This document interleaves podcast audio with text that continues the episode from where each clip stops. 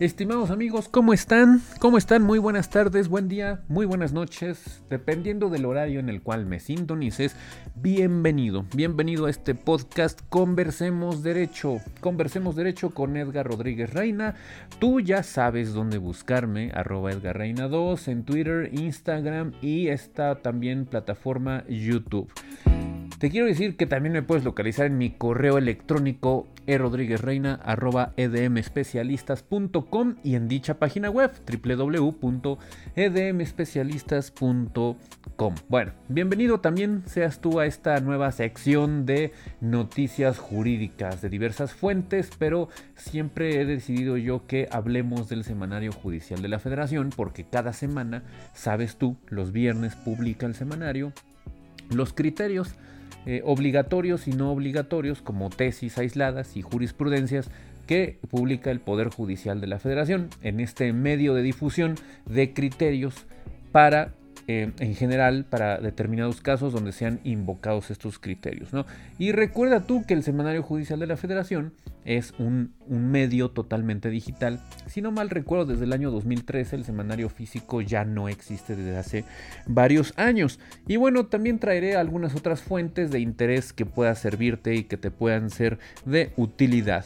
Bueno, pues vamos a empezar con el tema del día de hoy, que son las noticias jurídicas. En, el, en la sección del semanario judicial de la federación, te quiero decir que hay, se publicó una tesis se publicó una tesis de jurisprudencia eh, con el rubro Trabajadores al servicio del Estado por tiempo determinado. Corresponde al Estado, en su carácter de empleador equiparado, justificar la temporalidad de su nombramiento, legislaciones federales y de Colima. O sea, aquí lo que veo yo es que se está trasladando la responsabilidad de la justificación de la temporalidad de el empleador no, perdón, del, del, trabajador de justificar la temporalidad y fue una contradicción de tesis, de la contradicción de tesis 232 diagonal 2020 y es por parte de la segunda sala de la Suprema Corte de Justicia, es la jurisprudencia 24 diagonal 2021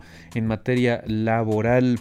Otra tesis que fue publicada este viernes 2 de julio con el rubro responsabilidad patrimonial del Estado el cómputo para el plazo de un año para que opere la prescripción en aquellos asuntos donde se solicita el pago de la indemnización derivada de la constitución de derechos pensionarios, inicia con la emisión de la sentencia firme del juicio contencioso administrativo que ordena el ajuste en la cuota diaria de pensión.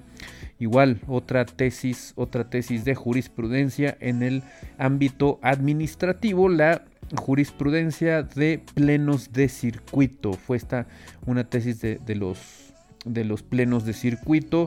Eh, también se publicó otra de, con el rubro recusación contra la resolución que declara infundado el incidente relativo no procede el amparo indirecto al tratarse de una violación procesal reclamable en amparo directo.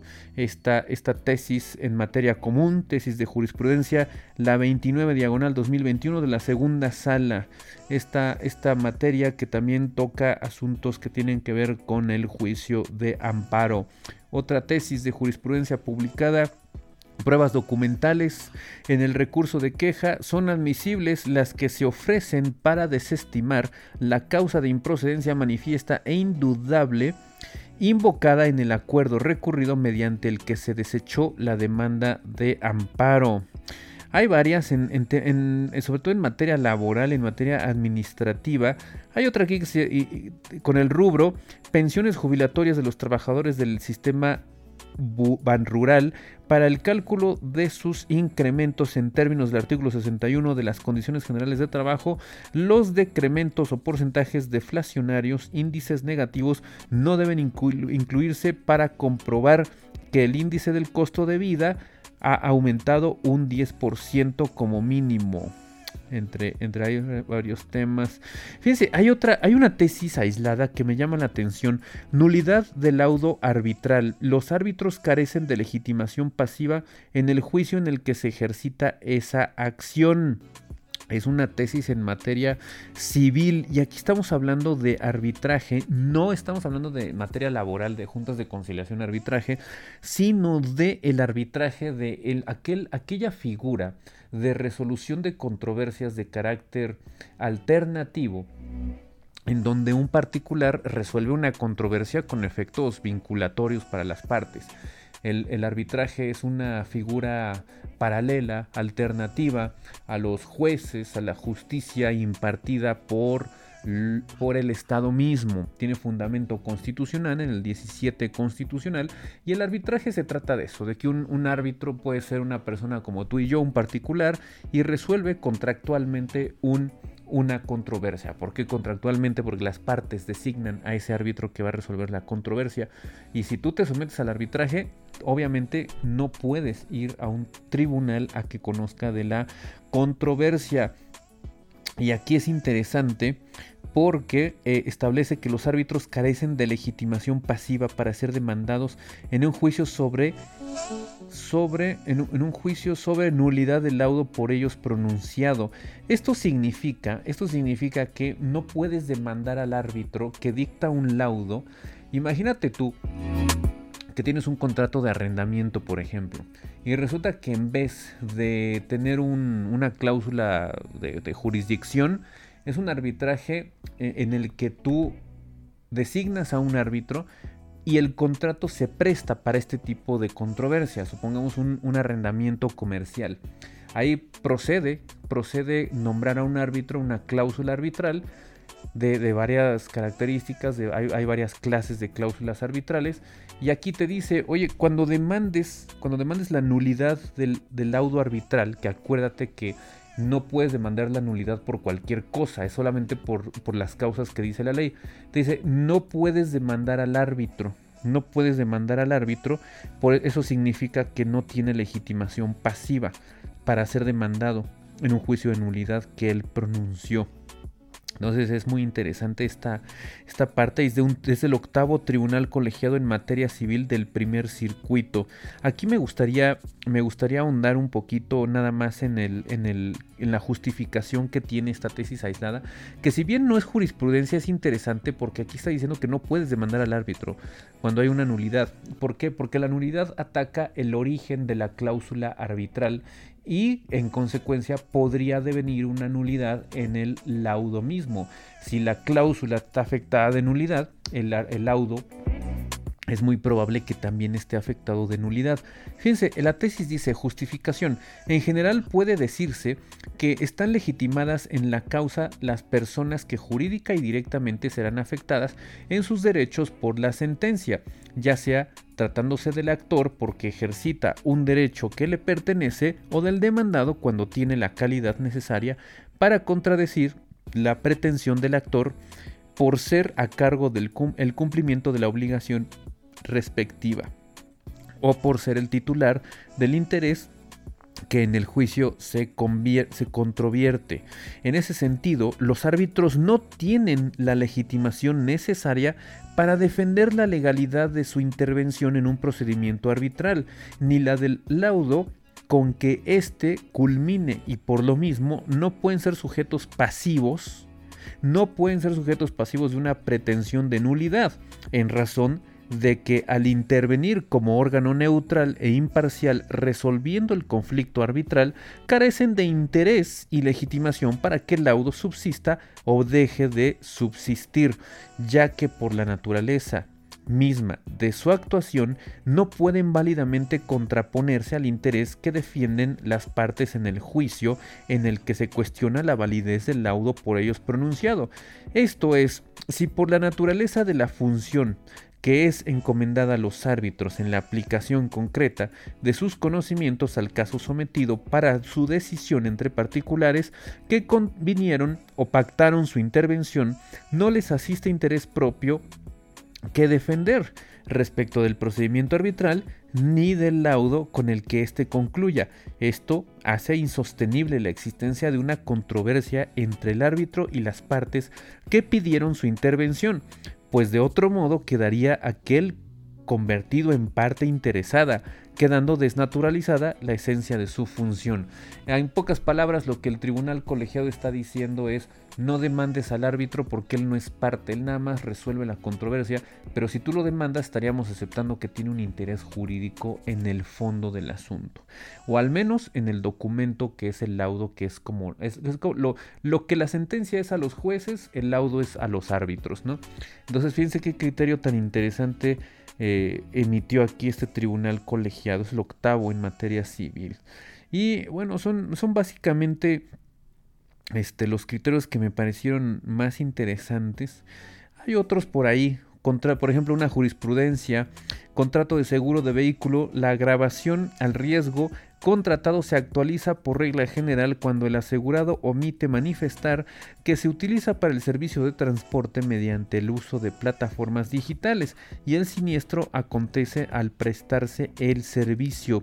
Me llama la atención esta porque ya es una jurisprudencia que hace referencia a plataformas digitales, a los seguros que se dan en las plataformas digitales. Entonces también estará, interesante que ustedes puedan checar o puedan revisar este criterio jurisprudencial. ¿Qué otro, qué otro tenemos por aquí que pudiera llegar a ser eh, interesante? Publicado el viernes.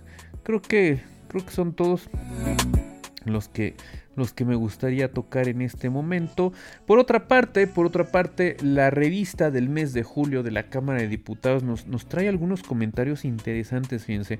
Por cierto, por cierto, por cierto, el 3 de julio, un día como, como hoy, bueno, estoy grabando este podcast en, en la noche del 3 de julio, ya casi es 4 de julio, pero se cumplen, se cumplen 66 años de que las mujeres tuvieron, eh, digamos que, la perfección de su derecho a votar. ¿Por qué lo digo así? Porque miren ustedes, la verdad de las cosas es que las mujeres siempre tuvieron derecho a votar desde la constitución del 17. Si ustedes revisan una constitución, en ningún lado, en ningún lado se establece que las mujeres no tuvieran derecho a votar. Entonces es una mentira eso de que, de que no tenían derecho a votar y ser votadas. Lo que pasa es que la norma secundaria no, no tenía ahí posibilidad a que participaran de manera inconstitucional. Entonces en el gobierno de, Adolfo Ruiz Cortines fue cuando se les dio derecho a votar a las mujeres. O bueno, se consumó el derecho porque les digo que la constitución ya lo preveía.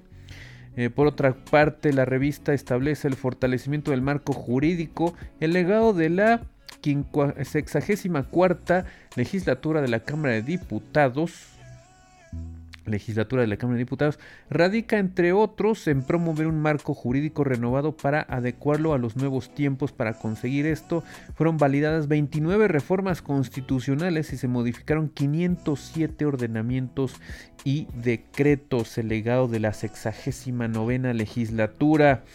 Por otro lado, una parte histórica, espacio cultural, dice Serapio Rendón, dos veces mártir.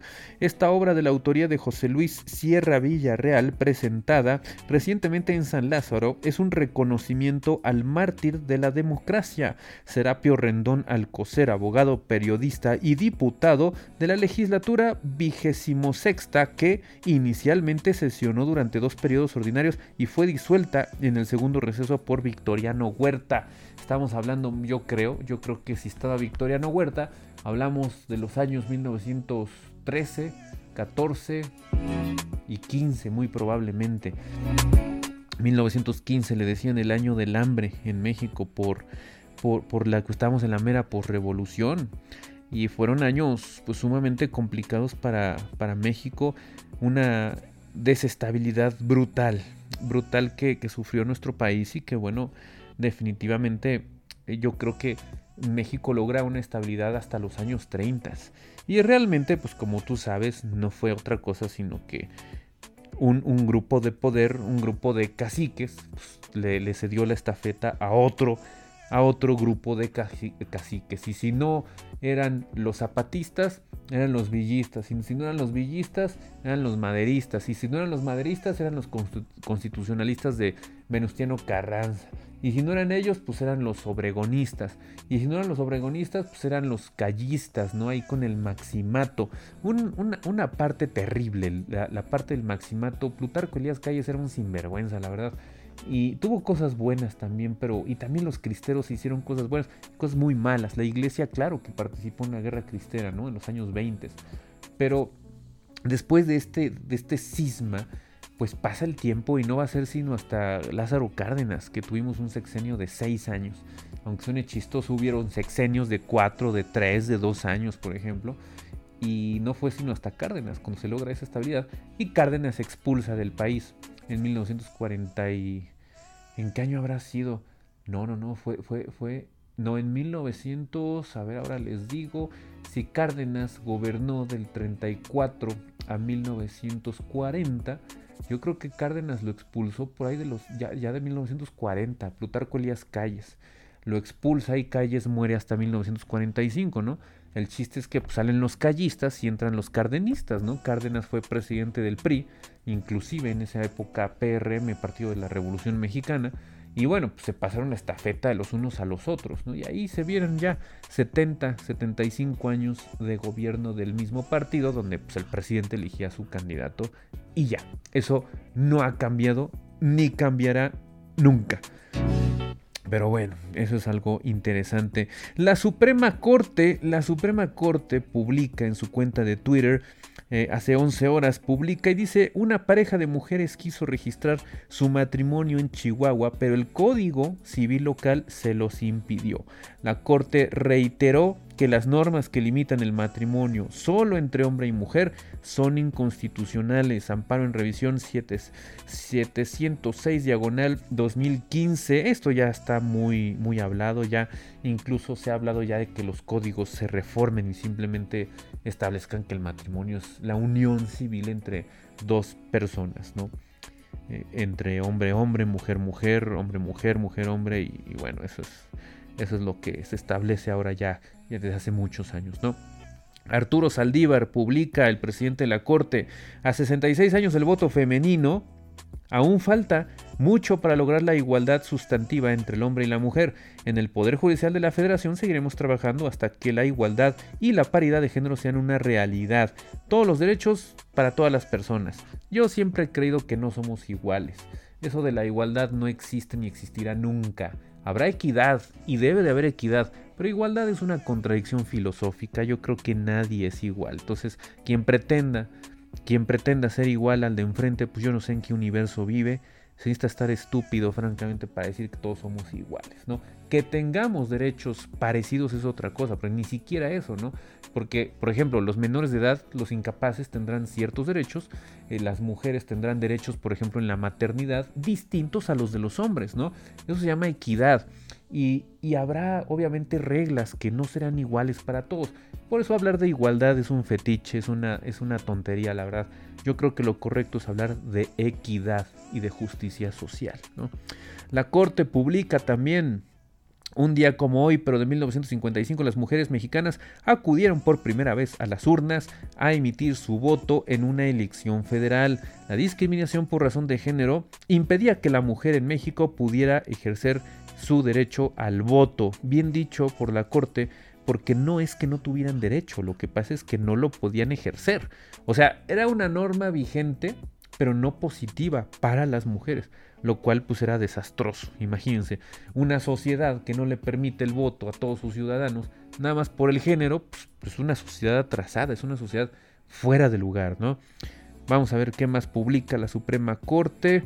Cumbre Internacional sobre el Estado de Derecho, World, World Jurist. La independencia judicial en las Américas. Participa el presidente de la Corte, Arturo Saldívar, 6 de julio. Va a ser el 6 de julio, 4, 5, el martes 6 de julio a las 9 horas. Interesante este tema. Se acaban de cumplir, por cierto, 10 años de la 10 años de la reforma constitucional en materia de derechos humanos y de la famosa eh, reforma ¿no? que, dio lugar a la, modificación del artículo del artículo primero constitucional importante, importante tomarlo en cuenta para todos los abogados, para todos los estudiantes que me están escuchando, muy importante esa parte. Vamos a leer noticias de Twitter, noticias jurídicas que han publicado los abogados, porque tengo listas, listas de abogados. Eh, Miguel Carbonell publica sobre el derecho fundamental a la defensa técnica, publica un video en YouTube, interesante. Clara Luz Álvarez, Clara Luz Álvarez es investigadora en telecom y tecnologías. Eh, y en TIC, Tecnologías de la, este, de la Información, UP México, secretaria ejecutiva del Consejo MX, que es el Consejo Ciudadano, escribe en reforma también y dice, consultas en Fuerzas Armadas por cuestiones psicológicas psiquiátricas se dispararon en de 2009 a 2019 en un crecimiento del 720%. Los más frecuentes fue estrés postraumático, la ansiedad y la depresión. Qué interesante este tema, ¿eh?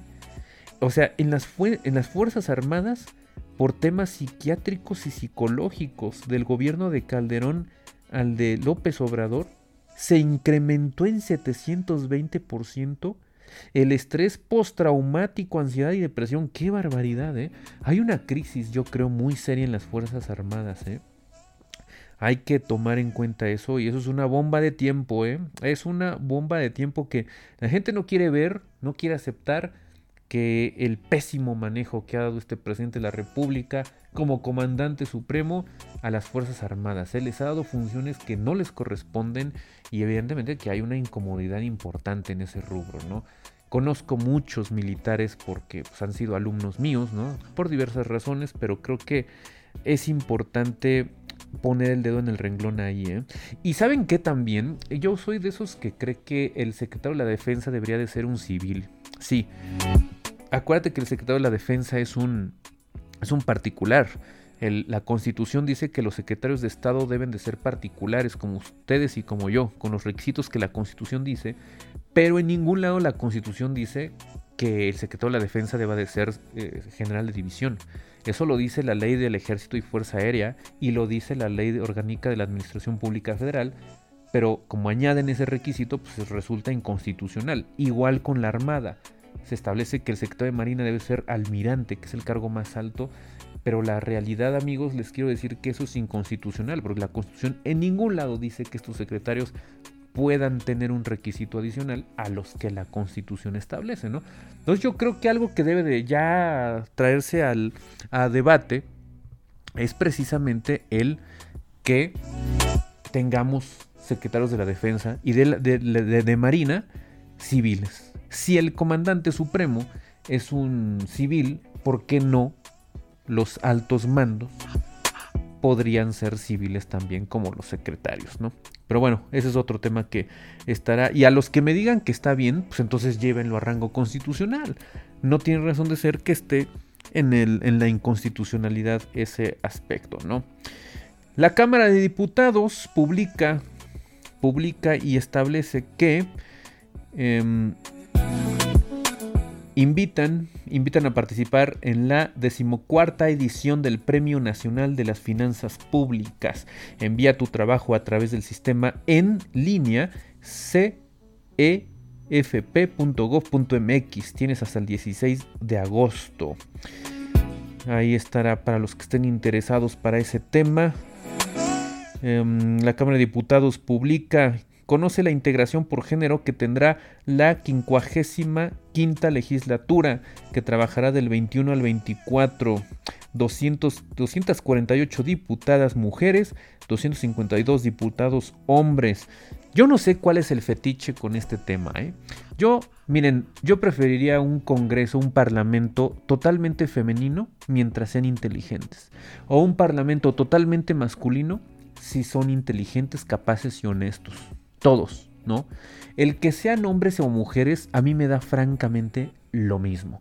¿De qué diablo sirve tener, este, por ejemplo, mitad y mitad, hombres y mujeres, si todos son unos corruptos o todos son unos incompetentes o son unos ineptos, ¿no? A mí de nada me sirve que haya diversidad de género en el Congreso, francamente. A mí lo que me sirve como ciudadano es que sean competentes Y si ahora, si todos son competentes, bueno, pues ahí sí te compro, ¿no? Que esté dividido mitad y mitad. Órale, ahí sí te la compro. Pero si todos son unos estúpidos, pues a mí me da igual si son hombres o si son mujeres, ¿no? Pero bueno. Miguel Carbonel, Miguel Carbonel publica nada más sugiriendo aquí que sigan a Arturo Saldívar, a la Corte, a Barra Mexicana de Abogados, al ilustre este, Colegio de Abogados también, ¿no? Por ahí. Y en fin, algunas otras cuentas también nada más ahí sugiriendo. Este, fíjense que también publican el tema del incendio, lo publica Mark Hamill.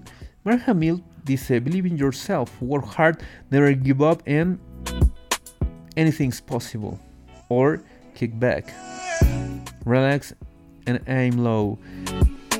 You'll never be disappointed. I ignore all direct messages. No sé quién sea Mark, Mark Hamill, pero ¿saben por qué lo comento? Porque él cita, él cita un tweet, cita un tweet en inglés del incendio que se dio en un ducto de Pemex ahora en el, en el en el, océano. O sea, cuando habían visto un, incendio en el océano? Esto está. Esto, esto rompe ya cualquier esquema, ¿eh? Quien me diga que no hay corrupción ahí, verdaderamente yo no sé en qué universo viven, ¿eh? Y fíjense qué curioso, ¿eh? ¿Han escuchado ustedes de Alexandria Ocasio Cortés? Sí, esa. Eh, creo que es, eh, es este representante en los Estados Unidos Estoy aquí viendo su Twitter. Su Twitter dice US Representative New York. Sí, es una representante en el Parlamento estadounidense por el Bronx y por Queens. Yo creo que es demócrata ella. Y ella publica, publica un tweet donde cita el incendio. Y fíjense lo que la, la, la congresista estadounidense publica, ¿eh? Alexandria Ocasio Cortés dice, grita a todos los legisladores que salen a cenar con los cabilderos de Exxon para que puedan decir que un Green New Deal es demasiado caro. En inglés publica ella, shout out to all the legislators going out on dinner's dates with the Exxon lobbyists so they can say a Green New Deal is too expensive. Fíjense cómo le está dando vueltas al mundo este tema del incendio, ¿eh? ahí en de los ductos de Pemex. ¡Qué barbaridad! Le está dando la vuelta al mundo eso. ¿eh? Miguel Carbonel publica libros con sugerencias para plantear adecuadamente el cobro de honorarios profesionales de los abogados. Esto se los recomiendo mucho. ¿eh? Sigan a Miguel Carbonel tiene muy buenas, em, muy, muy buenas eh, este, ediciones. Hace muchas recopilaciones, pero es de los pocos abogados, Miguel Carbonel, que se da la tarea de dirigirse a los estudiantes de Derecho por todas las redes sociales. ¿eh?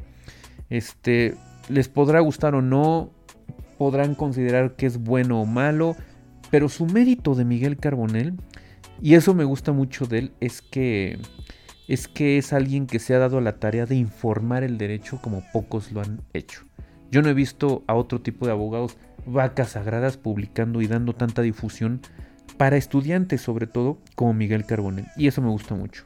Ahora, que cobra y hace sus cursos y tiene ya casi casi una universidad. Bueno, Centro de Estudios Carbonell tiene hasta licenciaturas, ¿eh? maestrías, doctorado. Creo que sí tiene la, la licenciatura, está en proceso creo. Pero qué padre, a mí me da mucho gusto eso y está bien está bien, es parte de su ejercicio profesional y me gusta mucho que este que lo haga. José Ramón Cosío, ministro en retiro, publica en su Twitter el convenio 189 sobre el trabajo decente, para las trabajadoras y los trabajadores domésticos se publicó ayer en el diario oficial de la Federación.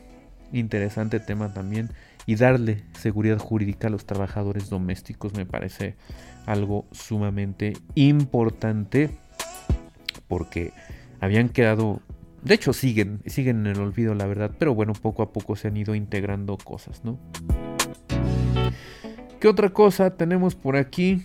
Miguel Carbonell igual publica el método Harvard de negociación, muy útil para abogados. Tiene un video ahí en YouTube, Justicia TV, Justicia TV, canal del Poder Judicial de la Federación. No te quedes sin ver todos los programas interesantes. Sigan estas cuentas de derecho. ¿eh? Miren, es más, les puedo decir, tengo una lista, tengo una lista de derecho que les voy a decir a quienes tengo aquí en mi lista de derecho en Twitter. Porque en Twitter sí me doy de guamazos con todo mundo, ¿eh? O sea, aquí das y recibes y le entro y le entro a la grilla y soy ácido, ¿eh? Soy ácido. No creen que soy tan diplomático como en YouTube, por ejemplo. Miren, ah, por ejemplo, aquí en mi lista tengo Dirección General de Derechos Humanos de la Suprema Corte de Justicia de la Nación y su arroba es arroba ddhh-sccjm. Eh, síganla, les conviene. Información muy útil para ustedes. Sigo a don Francisco Gil Díaz, sigo a Ciro Murayama, a José Antonio Lozano Díez. Él está en la UP. Él, él, él es este presidente de la Junta de Gobierno de la Universidad Panamericana. Eh, sigo a Pamela San Martín, a Margarita Luna Ramos, también ministra en retiro. Sigo a Enrique Andrade. Sigo arbitraje de Canaco, al Consejo de la Judicatura Federal, a Lucía Ojeda, a Borde Jurídico. En fin, sigo a varias personas, Cámara de Diputados desde luego, a University Chicago Law Review, The Jail, Lord Journal también. Ah, obviamente sigo a Eugenio Zaffaroni, a Jean-Claude Tron también lo sigo, al de Oficial también.